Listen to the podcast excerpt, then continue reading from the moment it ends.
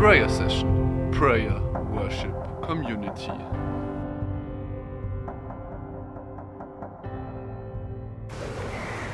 Wenn du keine Prioritäten und Grenzen in deinem Leben setzt, dann entsteht zwangsläufig Chaos. Ich bin die Nadine und ich kenne es zutiefst aus meinem eigenen Leben und möchte euch heute einen Einblick in das Thema Grenzen und Prioritäten setzen geben, weil ich glaube, dass das ein Schlüssel zu einem authentischen und erfüllten Leben ist.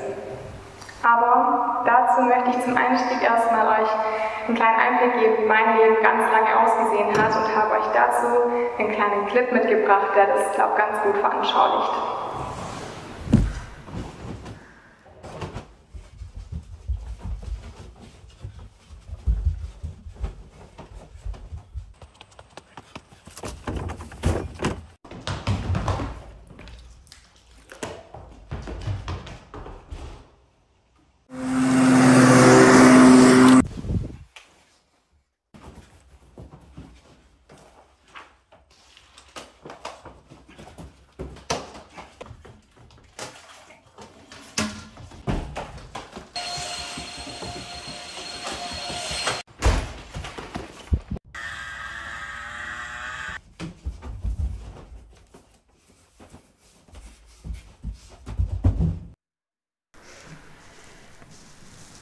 Ja, also mein Leben hat ganz schön oft so ausgesehen eine Zeit lang. Ich weiß nicht, ob sich der eine oder andere von euch auch darin wiederfinden kann.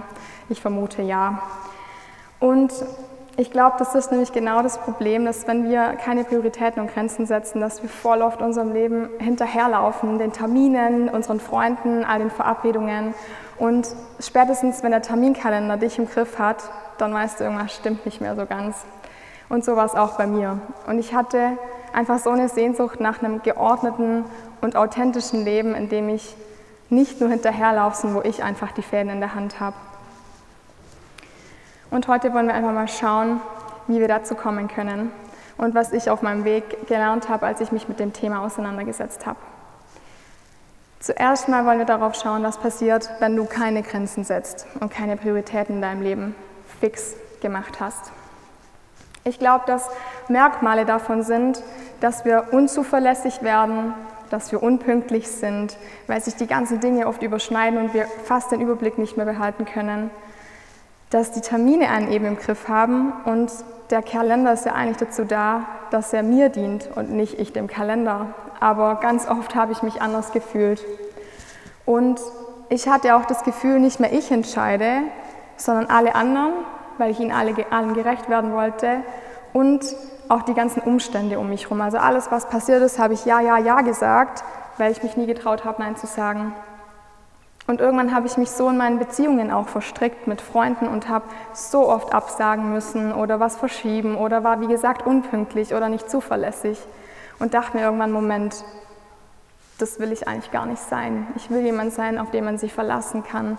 Ich will jemand sein, der pünktlich ist und der wirklich auch da ist in Gesprächen und nicht mit dem Kopf schon bei den nächsten fünf Dingen. Und das ist eben die Gefahr, wenn du keine Grenzen hast und keine Prioritäten setzt, dass du nur hinterher rennst und nicht mehr agierst, sondern nur noch reagierst. Und mir gab das total das Gefühl, dass ich hilflos bin und darin voll verstrickt und irgendwann war das mir immer alles zu viel und ich wusste gar nicht mehr, wie ich da rauskomme. Ich glaube aber, dass Gott für uns viel mehr bereit hat als das. Weil das Ergebnis von all dem ist einfach am Ende Chaos. Und ich will jetzt mit euch darauf blicken, was Gott eigentlich für jeden von uns bereit hat.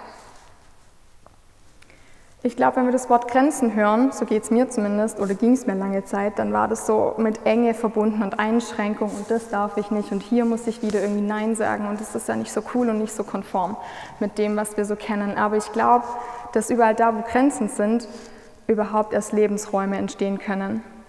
Das sieht man allein schon in der Schöpfung, das sehen wir, wo das Meer endet, wo das Land anfängt. Und ich glaube auch, dass wir das bei uns selber sehen, dass wir eigene Lebensraumsgrenzen brauchen. Das ist zum Beispiel mein Zimmer für mich oder für die Familie die Wohnung. Einfach mal sich abgrenzen und sagen, okay, der Raum gehört mir. Und ich glaube auch, dass Grenzen Begegnung schaffen können, echte Begegnung. Aber dazu später mehr. Mir fiel irgendwann auf, dass alles, worüber Gott herrscht, da steckt Freiheit, Schönheit und eine Ordnung drin. Und das sehen wir schon, wenn wir in die Schöpfung schauen. Nämlich beim Schöpfungsbericht können wir lesen, die Erde war wüst und wirr und Finsternis lag über der Urflut. Und Gottes Geist schwebte über dem Wasser. Gott sprach, es werde Licht. Und es wurde Licht. Gott sah, dass das Licht gut war. Und Gott schied das Licht von der Finsternis. Also wenn wir auf den schauen, der all das hier erfunden hat und der uns erfunden hat, dann sehen wir, dass er am Anfang entschieden in das Chaos spricht. Wüst und wirr, das heißt im Hebräischen Tohu Wabohu und so habe ich mich auch oft gefühlt, alles ist Tohu Wabohu. Und Gott spricht ganz klar da hinein. Und durch dieses Sprechen und dieses Entschiedene fängt er an, die Dinge zu ordnen. Und erst dadurch fangen an, Lebensräume zu entstehen, wo überhaupt Leben erst wachsen kann und gedeihen kann. Und wenn wir auf Jesus später schauen, dann sehen wir auch, dass er die Dinge priorisiert. Und ich glaube eben, dass es zu einem selbstbestimmten Leben gehört, dass wir Entscheidungen treffen. Das heißt, dass wir auch mal Nein zu etwas sagen und dass wir die Verantwortung einfach tragen. Ich habe euch jetzt ein paar praktische Umsetzungstipps dabei, wie man dazu kommen kann. Und zum einen glaube ich, dass über all dem steht, dass du Jesus echt zu deinem Vorbild machen sollst und darfst. Denn er macht Gott zu seiner Priorität. Wir sehen das in der Bibelstelle, äh, nee, nicht in der Bibelstelle, das ist das Zitat vom heiligen Augustinus, der das ganz klar treffend schon formuliert hat. Er ist einer der großen Kirchenväter und er hat schon gesagt, dass wenn du Gott an der ersten Stelle hast, dann wird alles andere an der richtigen Stelle sein. Und ich habe für mein Leben auch gemerkt, dass das total die tiefe Wahrheit ist und dass sich wirklich auch alles andere ordnen wird, wenn er den Platz in meinem Herzen an erster Stelle hat. Und wir sehen auch, wenn wir auf Jesus schauen, wenn wir in die Bibel schauen, dann haben wir aus dem Lukas-Evangelium eine Stelle, wo Jesus, bevor wir diese Bibelstelle lesen können, einen Aussätzigen heilt.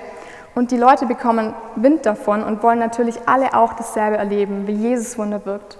Und alle kommen sie und alle wollen sie genau bei Jesus sein. Aber Jesus geht und zieht sich einfach zurück an einen einfachen und einsamen Ort, um zu beten. Das heißt, Jesus sagt Nein zu den Menschen in diesem Moment, aber Ja zu etwas ganz anderem, und zwar zu seinem Vater weil er weiß, dass er die erste und höchste Priorität in seinem Leben hat und dass er daraus alles andere schöpfen kann, was er für seinen Dienst braucht und was er für das Eins zu eins mit den Menschen einfach braucht, wenn er in Beziehung tritt. Und deshalb sag Ja zu Nein. Ich glaube, dass das voll wichtig ist, dass wir das lernen, weil wenn wir Ja zu etwas sagen, sagen wir auch Nein zu etwas. Also dieses Nein ist nicht schlecht. Die Frage ist nur, was möchtest du bejahen?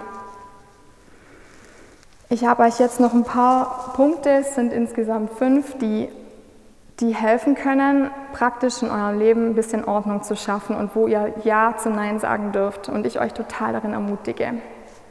Der erste Punkt wäre, ähm, dass ihr eure Beziehungen ordnet und es ist voll wichtig, dass eben nicht alle gleich viel von euch haben können. Es, es können nicht zehn Leute gleich viel von eurem Herzen haben. Das ist extrem schwierig und man wird sich irgendwann darin verlieren. Und auch Jesus priorisiert irgendwann die Menschen unter sich, indem er den Vater immer an erster Stelle hat. Und wenn der Vater an erster Stelle steht, dann kommt auch alles andere. Und am Beispiel Jesu sehen wir, es ist ein Riesengefolge von über 70 Jüngern. Und unter diesen 70 hat er die zwölf Apostel. Und nach den zwölf Aposteln kommen die drei, Petrus und Johannes und Jakobus. Und unter diesen drei gibt es den einen, der am nächsten und am vertrautesten ist für Jesus. Das ist Johannes. Also ihr seht, priorisieren auch bei Beziehungen ist gar nichts Schlechtes, auch wenn wir immer gleich das mit Wertigkeit verbinden. So, oh, jetzt bin ich nicht mehr gut genug oder ich bin nicht mehr so viel wert für die Person.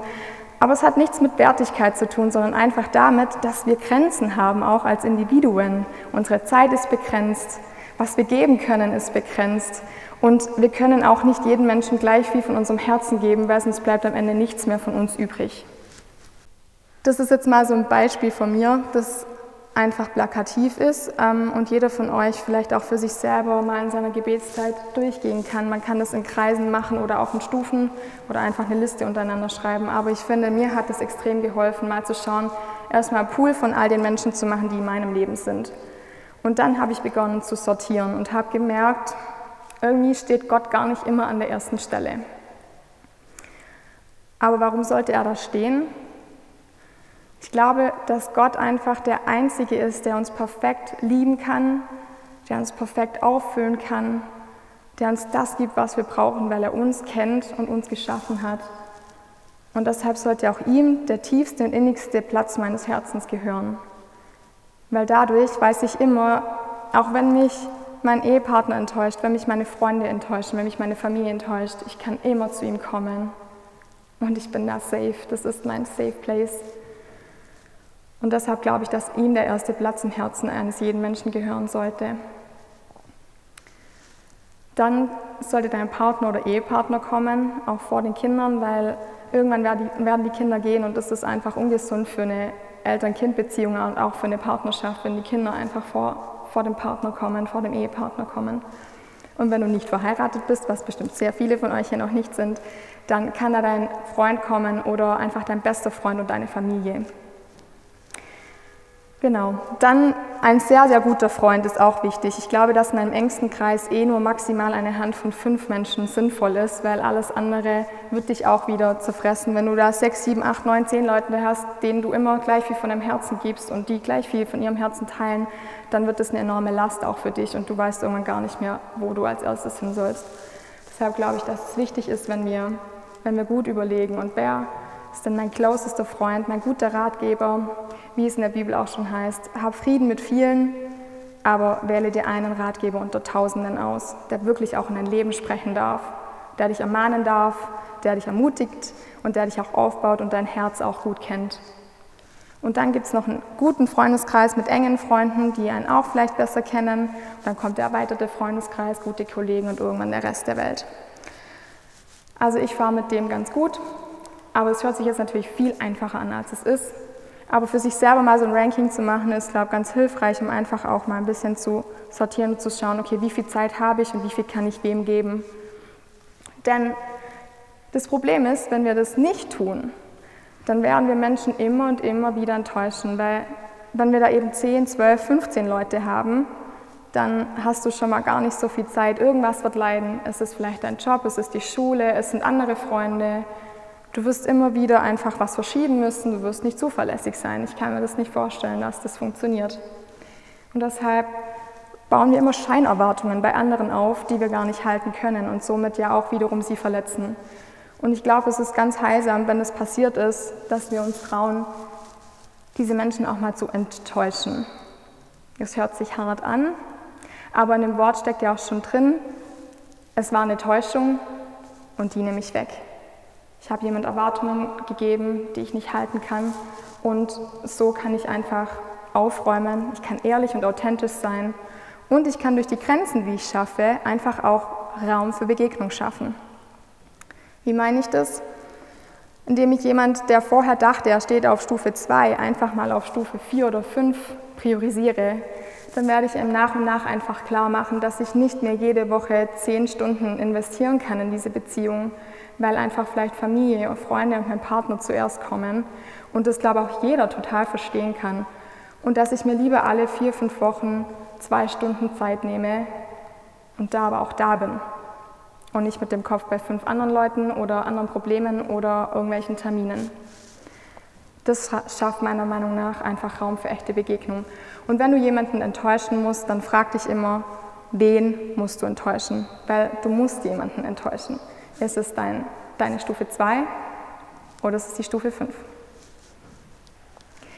Dann ermutige ich dich auch, ähm, dass du Ja zu Nein sagst in den Dingen, die du tust. Also ordne auch deine Aufgaben wie Hobbys oder Schulaufgaben oder Job und überleg dir auch, wie viel Verhältnismäßigkeit da ist, indem du Zeit investierst. Also wie viel Zeit investierst du in deinen Job, in deine Familie oder in deine Hobbys oder was sind auch einfach die Früchte davon und trägt es irgendwie dazu bei auch, dass du Gott irgendwie auch näher kommst. Hast du ihn da mit im Boot? Wie viel Zeit bekommt er von dir?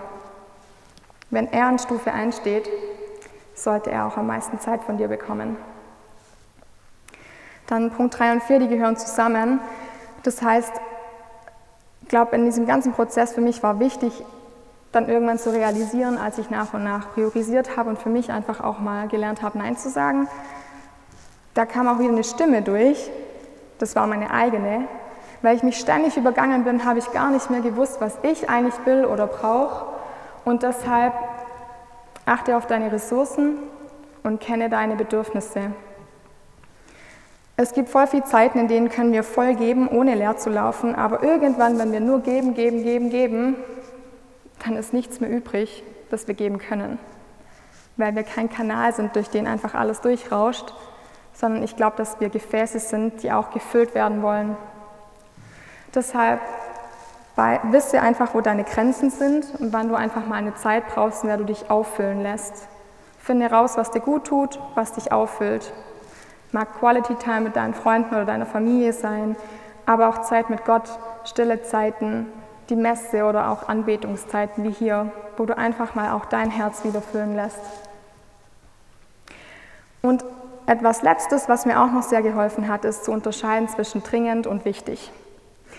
Es gibt so viele Dinge in unserem Leben, die scheinen total dringend zu sein und die drängen sich auf und sind total laut. Und das Wichtige ist meist das, was eigentlich die Priorität haben sollte, aber eigentlich das Leise ist in unserem Leben. Und dringend und wichtig sind eben nicht dasselbe. Manchmal gibt es Dinge, die sind dringend und wichtig, dann haben die eh absolute Priorität. Aber kleiner Einblick in mein Leben, ich bin absoluter Schreibtischmessi und manchmal denke ich mir so, jetzt muss ich den endlich aufräumen. Das ist so dringend dran, dass ich den jetzt eigentlich aufräume, aber ich habe in zehn Minuten ein Meeting, aber wenn ich jetzt anfange, den aufzuräumen, ja, könnte ich schaffen. Und dann fange ich an und dann komme ich zu spät in das Meeting und merke schon wieder, unpünktlich. Und eigentlich ist mir das wichtiger, dass ich die Werte wie Pünktlichkeit und Zuverlässigkeit hochhalte, als dass mein Schreibtisch in dem Moment aufgeräumt ist, weil es sich auch mal noch verschieben lässt. Genau, auf den Takeaway will ich, will ich einfach nochmal kurz zusammenfassen. Ohne Grenzen und Prioritäten wird es einfach Chaos geben und das Chaos in deinem Leben irgendeine Stelle beherrschen und du hast nicht mehr die Fäden in der Hand. Und in Grenzen liegt einfach Freiheit, Schönheit und Ordnung, die wir uns alle für unser Leben eigentlich ersehnen. Mach Gott echt auch zu deiner Priorität, weil ich glaube, dass sich dann alles andere auch ordnen wird, weil er dir zusprechen wird, was wichtig und was dringend ist und welche Personen in deinem Leben wirklich wahrhaftig auch dir begegnen wollen und wo es wert ist, deine Zeit hinein zu investieren. Und als Action Steps sag einfach wirklich mal Nein. Trau dich Nein zu sagen, um auch mal Zeit für dich oder andere Dinge zu haben. Auch Jesus hat das getan. Auch er hat priorisiert und auch er hat mal Nein gesagt. Und er ging auch immer wieder zum Vater. Also sag mutig Ja zum Nein. Ordne deine Beziehungen, priorisiere Aufgaben und achte auch auf deine Ressourcen und kenne deine Grenzen und Bedürfnisse und unterscheide auch wichtig und dringend voneinander. Das hört sich jetzt alles voll viel an und ich kann euch auch ermutigend sagen, es ist einfach ein langer Weg und ein Prozess, so wie vieles in unserem Leben. Aber mit der Zeit kommt man da immer mehr rein und immer wieder verschieben sich Prioritäten auch. Und das ist total normal, auch in Beziehungen, dass sich diese Stufen nicht fix, wenn du die jetzt aufschreibst, durch dein Leben durchziehen. Deshalb ist es wichtig, sich immer wieder Zeiten zu nehmen und zu überlegen, okay, was ist gerade dringend wichtig und welche Menschen oder welche Dinge sind gerade wo in meinem Leben und wo stehen die. Und habe ich die Kontrolle oder haben die Dinge und die Menschen um, um mich herum die Entscheidungsgewalt über mich und mein Leben? Am Ende möchte ich jetzt noch beten für uns alle.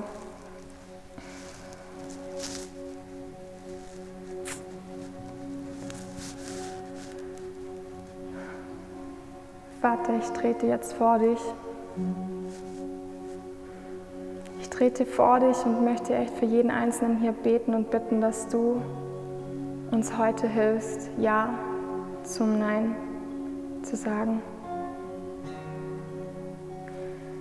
Ich möchte beten, dass das Chaos in deinem Leben, wenn du jetzt da bist, aufhört an diesem Tag, weil du mutig hinausgehst und neue Schritte wagst. Ich habe den Eindruck, dass der Vater zu dir spricht. Hab keine Angst, denn ich gehe diese Schritte mit dir und wisse, dass ich dich zutiefst liebe und dass ich mich so sehr nach diesem Platz in deinem Herzen sehne. Ich will, dass ich dir ganz gehöre und dass du mir ganz gehörst und vertraue darauf, dass sich alles ordnet. Vater, ich danke dir, dass das die Wahrheit ist. Ich danke dir, dass du ein Schöpfergott bist, der uns in Grenzen hineingesetzt hat und der Ordnung liebt. Und Vater, ich bitte um Wiederherstellung für jeden Einzelnen, der heute da ist. Setz alles zurück in deine göttliche Ordnung. Setz alles zurück in deine göttliche Ordnung. Lob und Preis sei dir in alle Ewigkeit. Amen.